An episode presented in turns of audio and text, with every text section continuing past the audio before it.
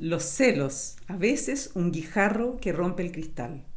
Isabel, nombre ficticio, es una mujer de 35 años casada desde hace 10 años, en su segundo matrimonio, con Pedro Pablo.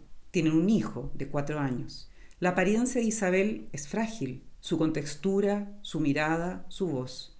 Conoce a Pedro Pablo en su lugar de trabajo y sin buscarlo ni proponérselo se enamora de él. Esto la hace sentir muy culpable, entre paréntesis culpa transmitida por su madre, ya que llevaba casada 10 años con su primer marido. Se enamora de Pedro Pablo, pues él, comillas, me atendía, se preocupaba por mí y era compasivo. También me transmitía seguridad, tranquilidad. Uno de los motivos de consulta que ella manifiesta son los celos. Cuenta que al mes de casarse, ella ve unos mensajes de WhatsApp de Pedro Pablo con otra mujer, situación que se repite en cuatro ocasiones más.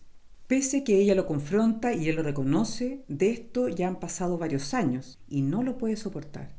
Vuelve los recuerdos, las imágenes, los temores una y otra vez, pese que ella en realidad no vio nada más, ni se supone que haya pasado a mayores. Luego de tener a su hijo, no ha vuelto a trabajar. En el fondo, prefiere quedarse en el seno seguro del hogar. Mayormente no tiene amigos ni algún pasatiempo.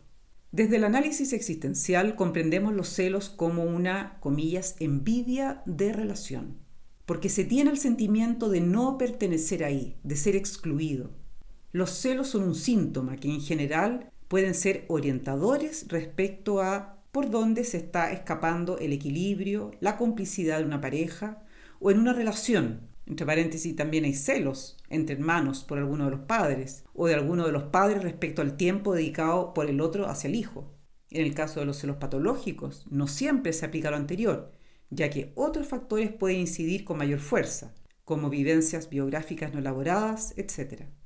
Isabel relata tener una mala relación con su madre y padre, pese a manifestar que este es muy importante en su vida. Su madre tiene al parecer un trastorno límite de personalidad y su padre intenta infructuosamente dar estabilidad a una ya caótica vida de permanentes conflictos. También tiene un hermano menor, que apenas menciona. Relata muy al pasar que fue abusada por su abuelo paterno a sus siete años. Este evento desestructura la familia. Su madre, comillas, abandona el buque y se repliega en depresión, teniendo ella a su corta edad que hacerse cargo de todo. El padre se margina. Esto hace que ella se vivencie abandonada por ambos. Describe su infancia y adolescencia durante la cual nunca confiaba, no sabía a qué atenerme, nunca pude bajar la guardia, frases que ella me transmite. ¿Cómo unos mensajes de WhatsApp pudieron afectarla tanto? ¿Son solo celos lo que afecta a Isabel? Claramente se podía ver que había algo más profundo en ella. Su sufrimiento era tremendo, desbordante, muy intenso no concordante con la magnitud del hecho ni con la relación de confianza y estabilidad que ellos tenían previo al matrimonio.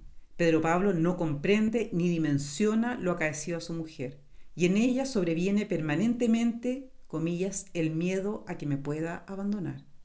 En sesión con ambos veo claramente que él no comprende.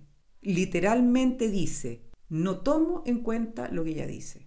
Yo pienso, claro, han transcurrido ya 10 años del suceso no le cree. Pero ¿qué puede haber ocurrido en Isabel para que esta experiencia de los WhatsApp haya producido tal trizadura? Me imagino un pequeño guijarro que golpea un vidrio y lo quiebra. Lo que ocurre cuando da justo en un punto específico, debilitado del vidrio. Las expresiones de abuso, vivencia de abandono y actual temor al abandono me quedaron resonando y me llevaron a pensar en que esto es más que celos. Estoy ante la presencia de un trauma, y lo digo a ambos. Y lo explico cuidadosamente, asegurándome que especialmente él lo comprenda. A la sesión siguiente, Isabel me comenta que la sesión anterior fue un muy buen encuentro entre ambos y que ella se sintió respaldada ante la noción de trauma y que él ha estado más abierto emocionalmente hacia ella. Los WhatsApp habían producido una fractura, otra más si consideramos su historia sumado al abuso sufrido de niña en realidad para ella fue un hecho traumático. ¿Qué es lo que caracteriza al trauma? En general se entiende por trauma un acontecimiento nocivo que se sitúa fuera de la experiencia habitual del ser humano. Una situación traumática se define psicológicamente por la impotencia, el verse uno superado por un suceso incontrolable y un hundimiento, la ruina drástica de supuestos y expectativas básicos. Según Alfred Lengle, estas características excederían la capacidad de procesamiento habitual de la persona. Se experimenta un trauma cuando sobrepasa imprevistamente lo que hemos pensado como funcionamiento de la vida y la existencia, porque no estamos preparados para tal experiencia. En el caso de Isabel, luego de una infancia caracterizada por la evidencia de abuso del abuelo e inestabilidad emocional permanente en la familia, abandono de sus padres, además de la sobreexigencia a corta edad de hacerse cargo del buque, ella se desarrolla precariamente a nivel de estructura personal. Sin embargo, logra estudiar y tener una profesión, casarse y tener una familia propia. Pero al poco andar, en esta segunda oportunidad de amor y seguridad que le brinda la vida, sobreviene lo impensado, lo inimaginado, lo inconcebible para ella, la amenaza de que el sostén y la protección y estabilidad alcanzada en su marido, el cobijo, la atención y dedicación, sorpresivamente se le escapan de las manos. Ese refugio seguro deja de serlo. Sin tener donde afirmarse, cae en la impotencia frente al acontecimiento que sobrepasa su control y que ahora tampoco logra asimilar. Esto lleva a una interrupción, como lo denominan Clever y Brown, en un lenguaje más psicológico por la, comillas, destrucción drástica de suposiciones y esperanzas.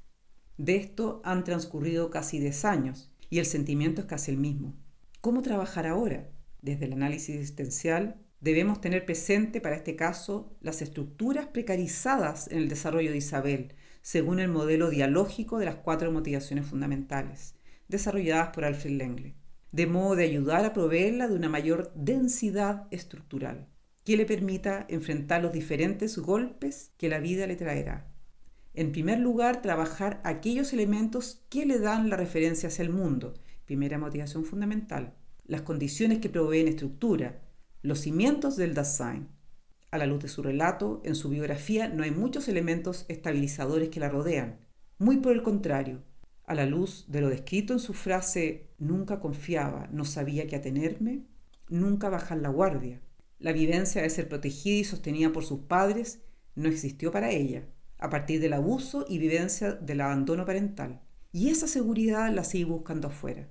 El trabajo terapéutico, por lo tanto, se orientará a buscar seguridad en sí misma, en aquello que ella puede bien cotidianamente. Cocinar, dar clases, respirar etc. Luego, trabajar la confianza en el mundo externo. ¿Qué, a sus ojos actuales, le pueden dar esa seguridad? Eso equivale a una confianza vidente. Es una confianza que ve, que es opuesta a la confianza ciega, la cual es infantil, inmadura, pues no se ve en lo que se confía, solo se deja caer. Por ejemplo, regularidades, como la salida del sol todos los días, la certeza de la llegada del invierno que ella ama, etc. También en Pedro Pablo. ¿Y qué es concretamente y realistamente en lo que ella puede confiar en él? Al ir avanzando en dar firmeza a sus cimientos estructurales, podemos ir visualizando la tercera motivación fundamental, la referencia a sí mismo. Como se dijo anteriormente, uno de, uno de sus principales motivos de consulta fueron los celos y se aclaró más arriba que estos aluden a un sentimiento profundo y doloroso de que los otros poseen algo, una relación en este caso, que yo no poseo, pero que me encantaría poseer. Es decir, Isabel siente que entre él y la mujer hay una relación que en realidad Pedro Pablo debiese tener solo con ella. Ella fue excluida. Citando a Alfred Lengle en 2004, dice, cuando hay celos se trata en primera instancia de mí. No veo al otro, sino la pérdida que significa para mí cuando tengo que compartir su acercamiento con otro. Los celos quieren poseer, tienen pretensión de exclusividad y no permiten ser libre. Por eso no se encuentran en el nivel personal. Es ocuparse en la comprensión de sí mismo. ¿Quién soy yo para que no te dediques exclusivamente a mí? ¿Qué sé hacer? Y con la autoestima, ¿cuán bueno soy? En la infancia y adolescencia de Isabel no hubo miradas apreciativas hacia ella. Su madre muy ocupada con su propio trastorno y su padre abstrayéndose del caos familiar no tuvieron espacio, tiempo, para darle la consideración y el aprecio que requería, además de tener que asumir responsabilidades que no corresponden a una niña de su edad, trato injusto. Más bien se le transmitió el camino del caos, del ocuparse y resolver la sobrevivencia cotidiana, de los otros, de la casa, de la madre, etc. Es decir, careció de los insumos básicos definidos por el análisis existencial para desarrollar una autoestima que le permitiese lidiar con situaciones como la vivida con Pedro Pablo y los WhatsApp. Consideración, trato justo y aprecio. Respecto a esta dimensión, la del encuentro con el otro y consigo mismo, se procederá poco a poco a que ella salga a su propio encuentro, donde la percepción de sí y lo que requiere el tomarse en serio y no darse un trato injusto hacia sí misma, como sí ocurrió por parte de sus padres en su infancia, ni traspasar sus límites, como lo hizo brutalmente su abuelo, sean ejercitados cotidianamente. Con Isabel estamos al inicio de un camino terapéutico. He querido compartirlo, pues me sorprendió que el concepto trauma me saliese al camino inesperadamente al hablar ella de sus celos. No los hubiese relacionado previamente. Sin embargo, al ver en ella su respuesta, su sentirse comprendida, me hizo indagar más en ella y los eventos articuladores de su identidad y autoestima. También poner en alerta, pues tras los celos, con mayor razón en los patológicos, la celotipia, como se mencionó más arriba, puede subyacer una biografía no elaborada, un trauma e incluso un trastorno de personalidad que puede quedar de lado frente al profundo sufrimiento y a veces hasta el delirio paranoide de los celos en la última sesión, antes de este escrito, cuando le pregunto el por qué me enunció eventos tan duros con tanta levedad, pues esa fue la impresión que me quedó al releer mis apuntes, me dice, comillas, sí, yo también me di cuenta, pero también lo hice por decisión, no estaba preparada aún para profundizar, pues no te he contado ni la mitad.